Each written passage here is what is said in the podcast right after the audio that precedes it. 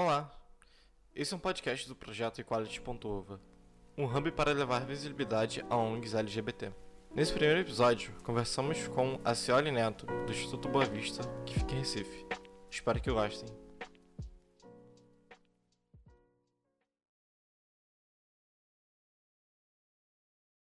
A gente queria pedir para você se apresentar e falar um pouco sobre o que é um Instituto Boa Vista.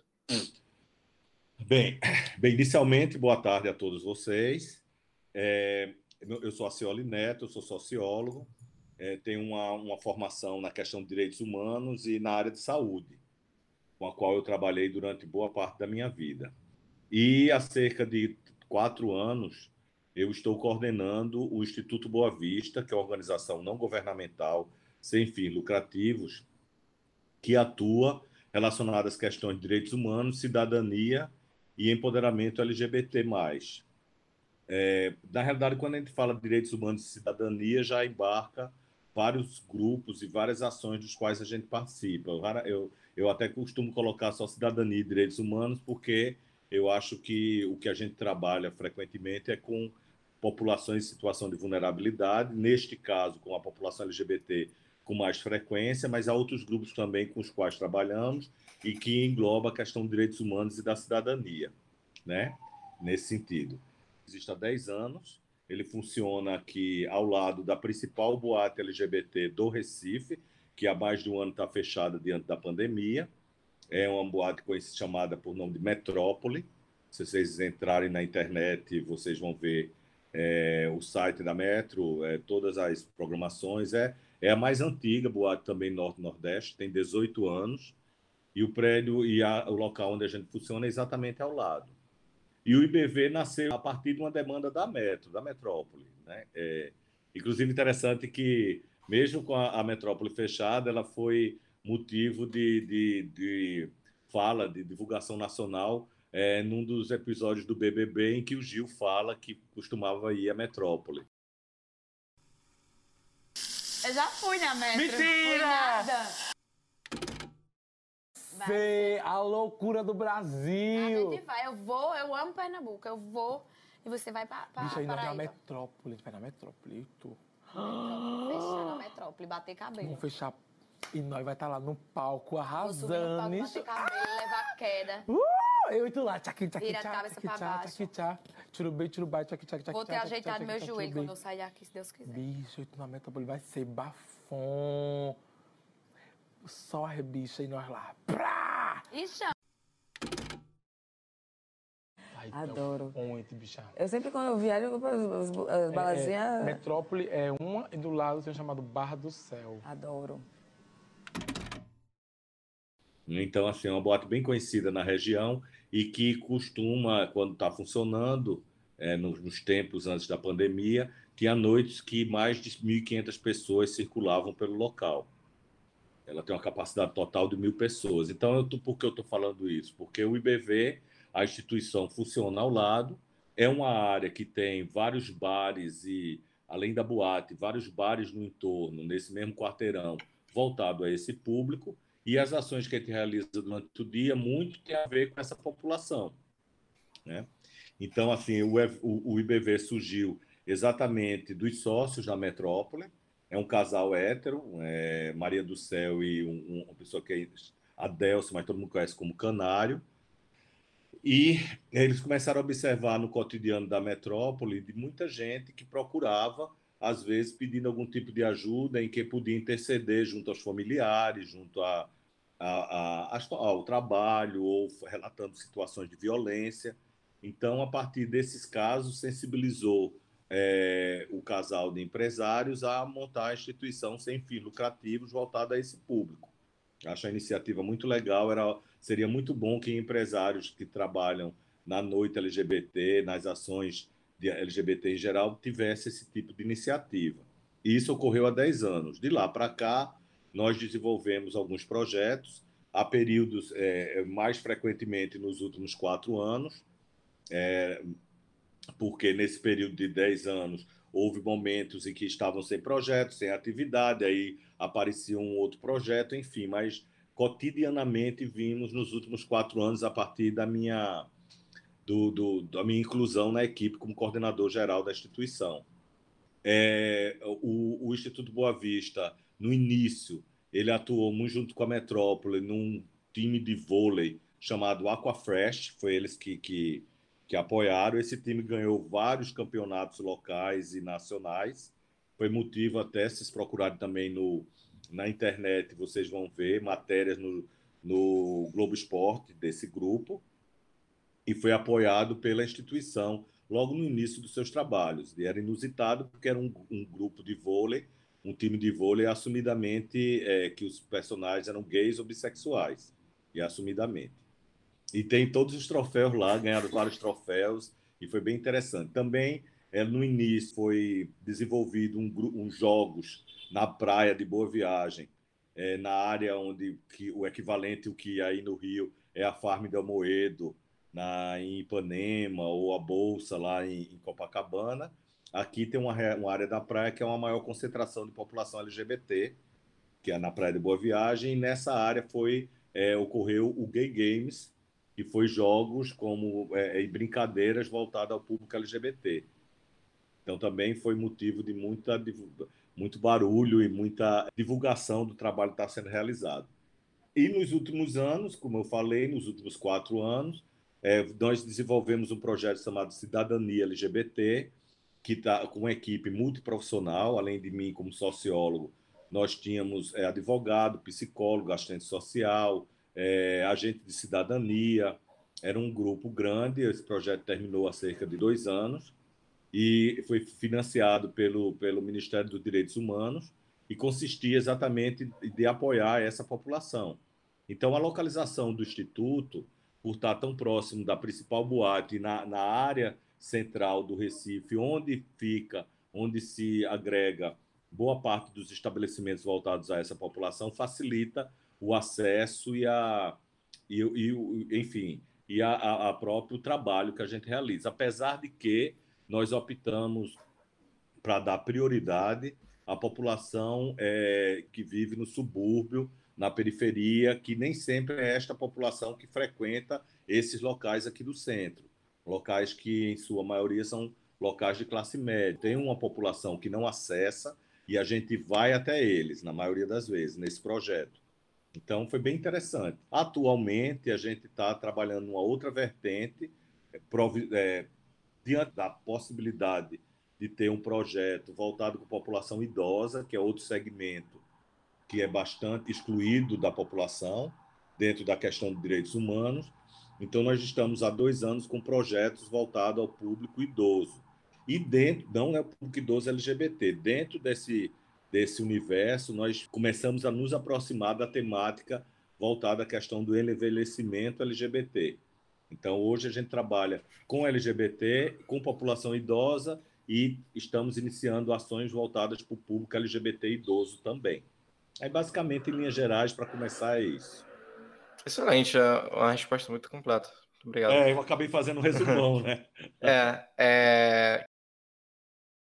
Queria perguntar sobre as atividades é, específicas que vocês fazem com a comunidade LGBTQIA+, atualmente, em paralelo olha, com esse projeto. Olha, atualmente a gente está num momento muito diferente para todos, né? A gente tem trabalhado muito remoto também nesse projeto, apesar que a gente tem cursos presenciais com toda a, a, a questão de prevenção à pandemia em cidades da região metropolitana, mas voltado ao projeto para a população idosa.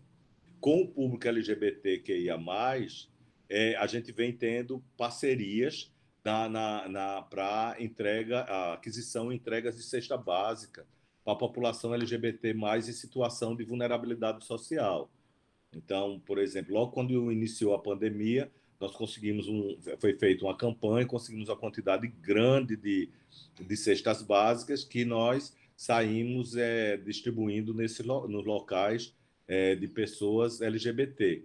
Por que essa ação? Primeiro que era necessário, porque a pessoa está em vulnerabilidade, e isso é uma forma também de reforçar a cidadania e o reconhecimento dessas pessoas junto à família. Uhum. Então, para aquela família que acha que o, que o gay ou LGBT que, tá, que faz parte da família é um estorvo, é um peso, é algo que, da qual nos sente orgulho, receber uma cesta básica de uma instituição que trabalha com projeto LGBT é, é algo que mostra, olha, tá vendo? A cesta veio dele ou dela, né? Então, assim, não reforça também seus direitos de cidadania, é, reconhecimento junto à família. Então, foi feito esse trabalho. Nós também, há pouco, e, em alguns momentos da pandemia, também continuamos fazendo isso através de uma outra ONG que existe aqui, chamada Movimento Transviver, que trabalha com população trans. Então, a gente é, atua em parceria com eles, cedendo o espaço da nossa sede para poder ter a, a, entrega das cestas para esse público. E no momento, assim, voltado ao, diante dessa dificuldade do distanciamento social e todo, toda a dificuldade que estamos tendo com a pandemia, é o máximo que a gente vem conseguindo fazer em relação à, à população. E campanhas pela internet, é, isso também é bem importante frisar. Então, sempre a gente está trabalhando, com, se vocês entrarem na página do IBV, vocês vão ver no Instagram e no Facebook muita muita coisa que a gente produz, muito muito material voltado ao público LGBT. Né? Ainda uhum. durante todo esse ano é uma, uma área que a gente vem é, fortalecendo, porque não há risco nenhum de, de, de infecção pelo coronavírus nesse tipo de trabalho e ao mesmo tempo o trabalho continua, né? A gente precisa ir fortalecendo e, e, e reforçando as questões da população LGBTQIA+, é, utilizando a internet como veículo. Recentemente, nós tivemos, é, numa articulação com o Esporte Clube do Recife, nós fomos é, escolhidos para receber a doação da venda de camisetas que eles vão fazer em alusão ao Gil, diante de um problema que houve com que foi bem noticiado na imprensa. Uhum, do, um dos diretores do, do esporte. Isso, né? do esporte, exato. E aí eles resolveram fazer uma ampla campanha contra a homofobia e escolher o Instituto para ser parceiro. Então a gente está até fazendo bem mais do que a gente imaginava diante de tantas dificuldades. A próxima pergunta, você falou sobre as páginas do Facebook e do, do Instagram, né? Uhum. Vocês pretendem em algum momento ampliar o, o campo da comunicação da, da ONG de vocês? É, é, infelizmente, nem sempre pretender é poder.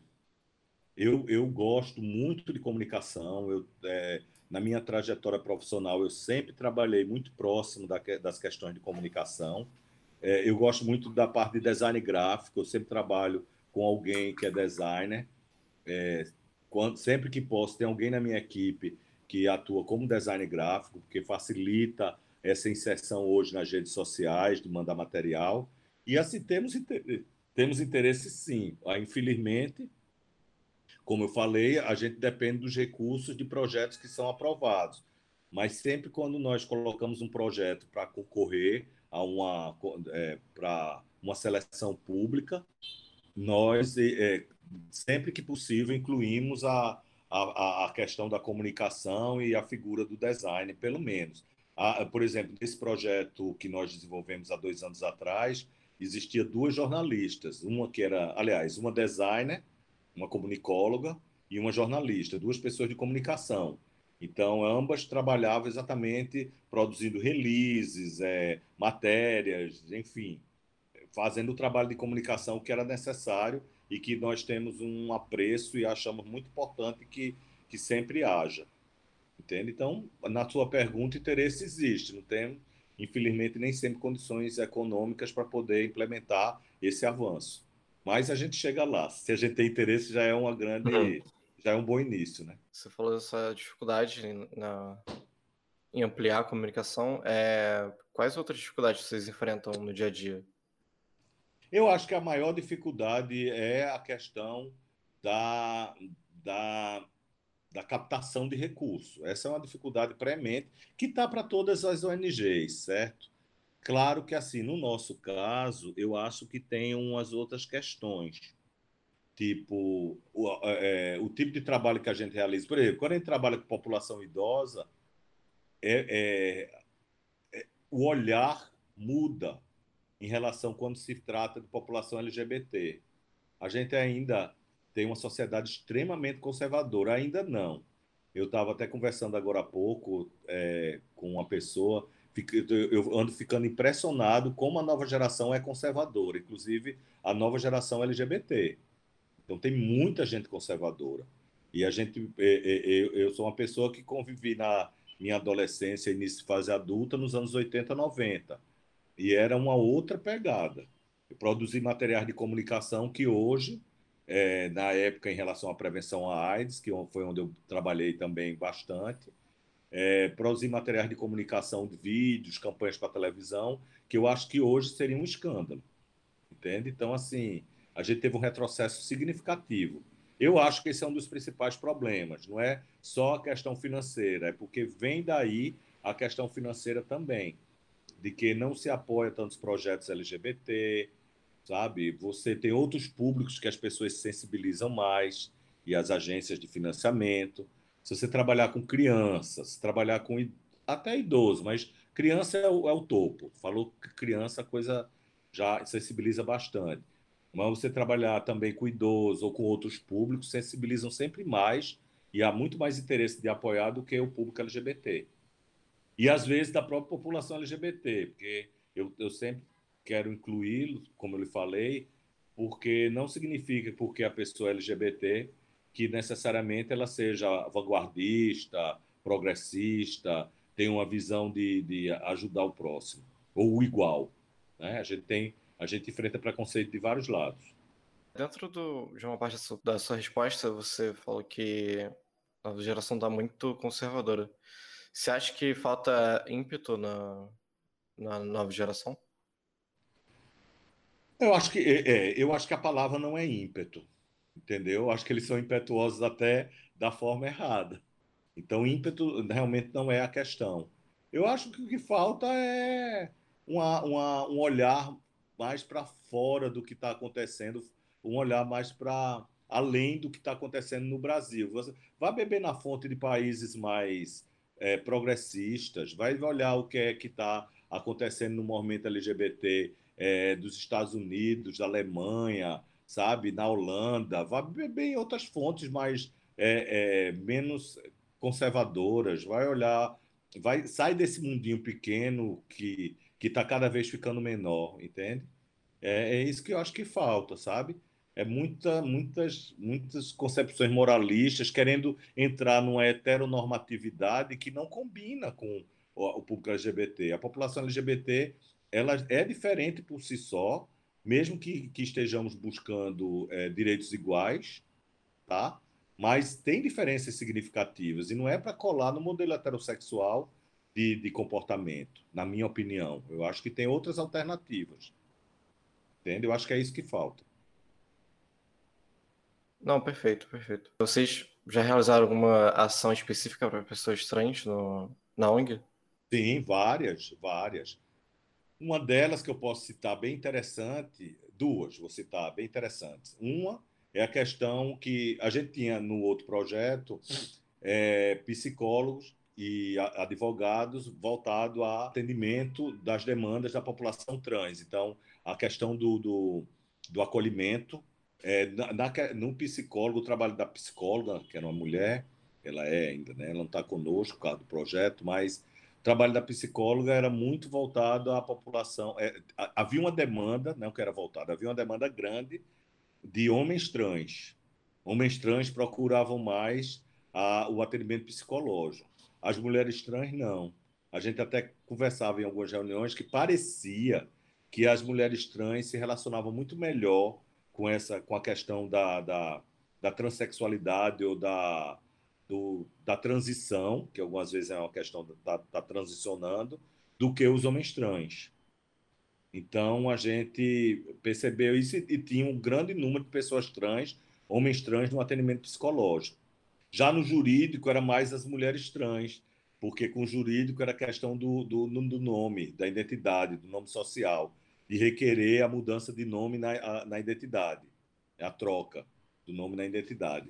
Então, é, é, essas eram ações que a gente desenvolveu várias com, é, com um grande número de pessoas trans, tanto homens quanto mulheres trans.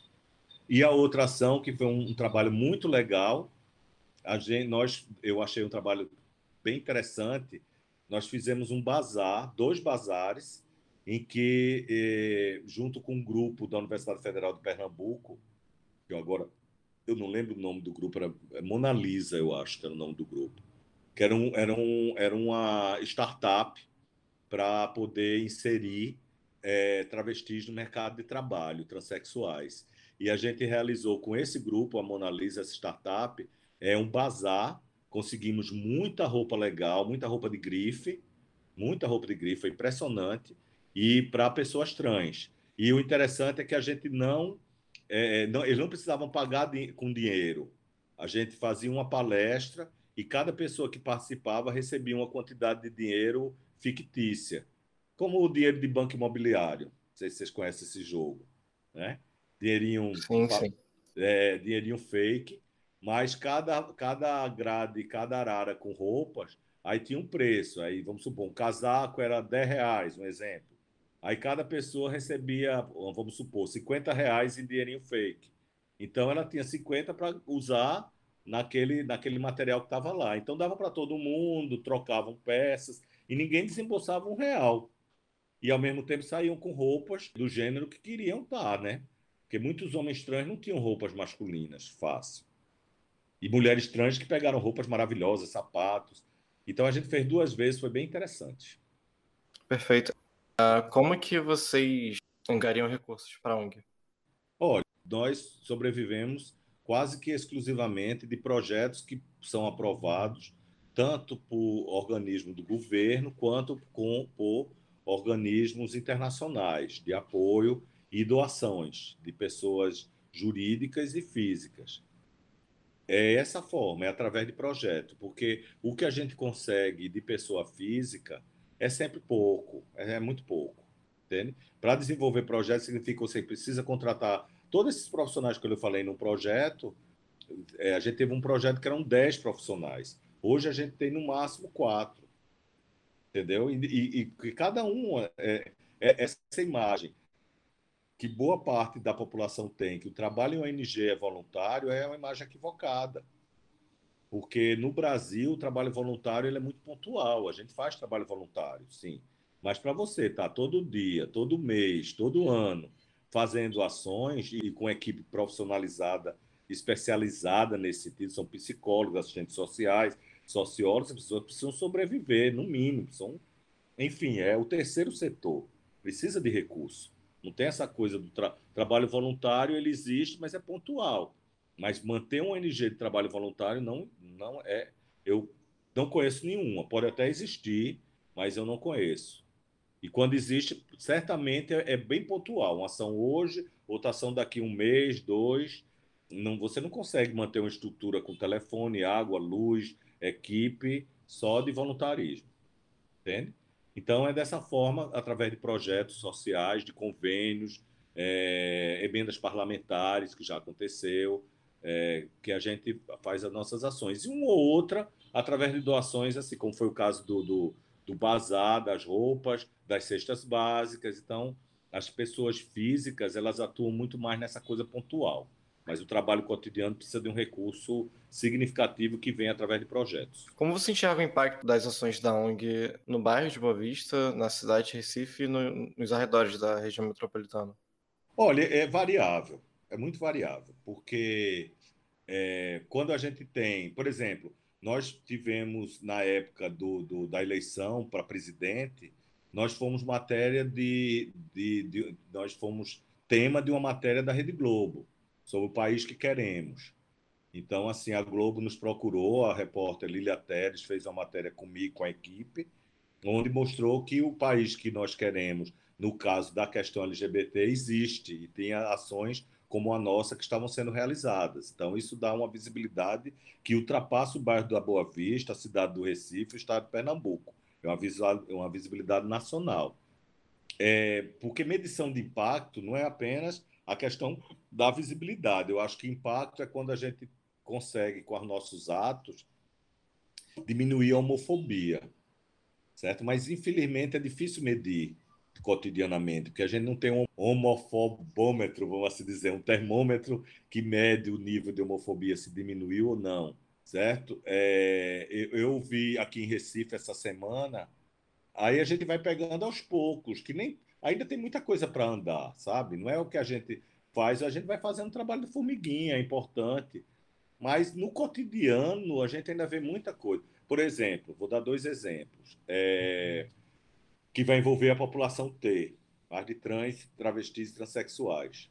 É, eu, uma das pessoas com as quais a gente trabalhou, que era uma trans, que ela foi agente de cidadania, trabalhava nas comunidades, a, Mar, a Marquesa, uma pessoa bem interessante, Tava mais duas amigas andando pelo centro, indo em direção, acho que pegar um táxi, uma coisa assim. E, por coincidência, eu estava um pouco atrás. Eu ia fazer alguma coisa no centro também, estava caminhando um pouco atrás delas. Eu reconheci a Marquesa, que estava mais du com duas outras travestis. Eram três. É, e elas estavam apressadas, andando para ir pegar um táxi. Eu, eu, eu, eu consegui me aproximar quando elas chegaram no táxi, elas estavam andando muito rápido. E eu queria até encontrar a Marquesa e dizer: Oi, Marquesa, como vai? Tudo bem? Como é que você está? Quando elas foram passando, eu fui passando alguns metros atrás, tentando alcançá-las. Aí tinha um, um senhor, que eu acho que era guardador de carro, alguém bem do povo, que chega, olha para elas, aí olha para um outro rapaz e diz assim: Olha, um bando de traveco. É tudo traveco. Sabe? De, de uma forma extremamente preconceituosa que ele lidou, lidou com isso.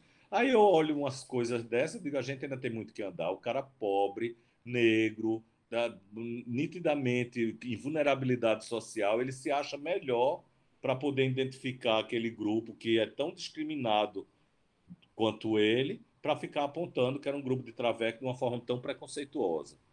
E, e depois eu alcancei, eu não sei se ele viu, que eu fui falar com esse grupo de traveco, conforme ele identificou da forma como, como ele é, falou, né, se referiu.